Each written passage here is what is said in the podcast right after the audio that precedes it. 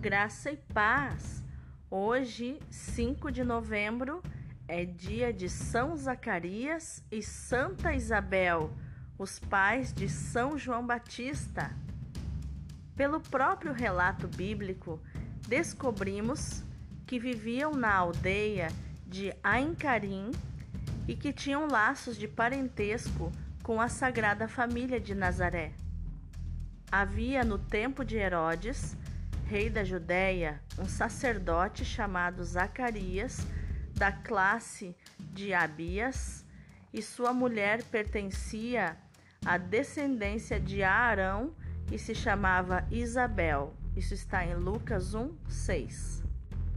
Conta-nos o evangelista São Lucas que eram anciãos e não tinham filhos, o que acabava sendo vergonhoso e quase um castigo divino para a sociedade da época. Sendo assim, recorreram à força da oração, por isso conseguiram a graça que superou as expectativas. Anunciado pelo anjo Gabriel e assistido por Nossa Senhora, nasceu João Batista, um menino com papel singular na história da salvação da humanidade.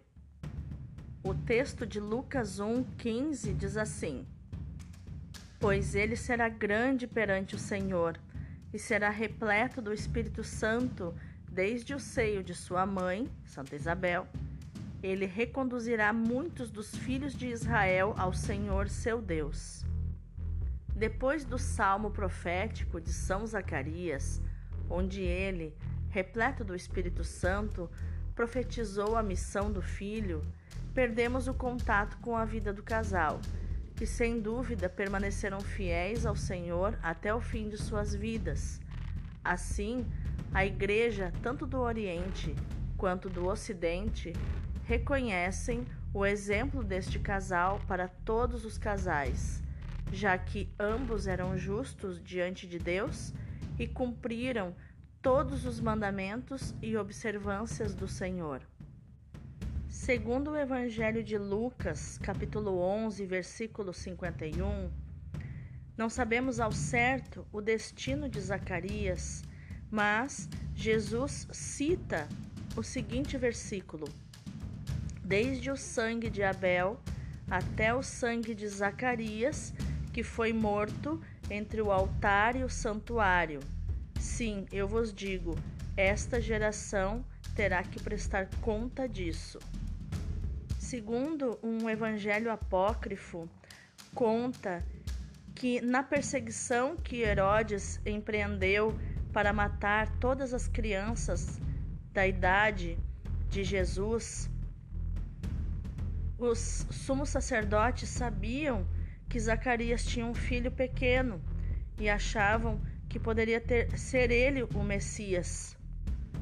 E conta esse apócrifo que Isabel fugiu para a montanha e diz que a montanha a engoliu junto com João Batista, escondeu os dois numa caverna ou algo assim. E Zacarias foi prestar serviços ao templo, onde foi encontrado e intimidado a revelar o paradeiro do filho e ele dizendo que não sabia, foi morto entre o altar e o santuário. Foi, portanto, mártir. São Zacarias e Santa Isabel, rogai por nós.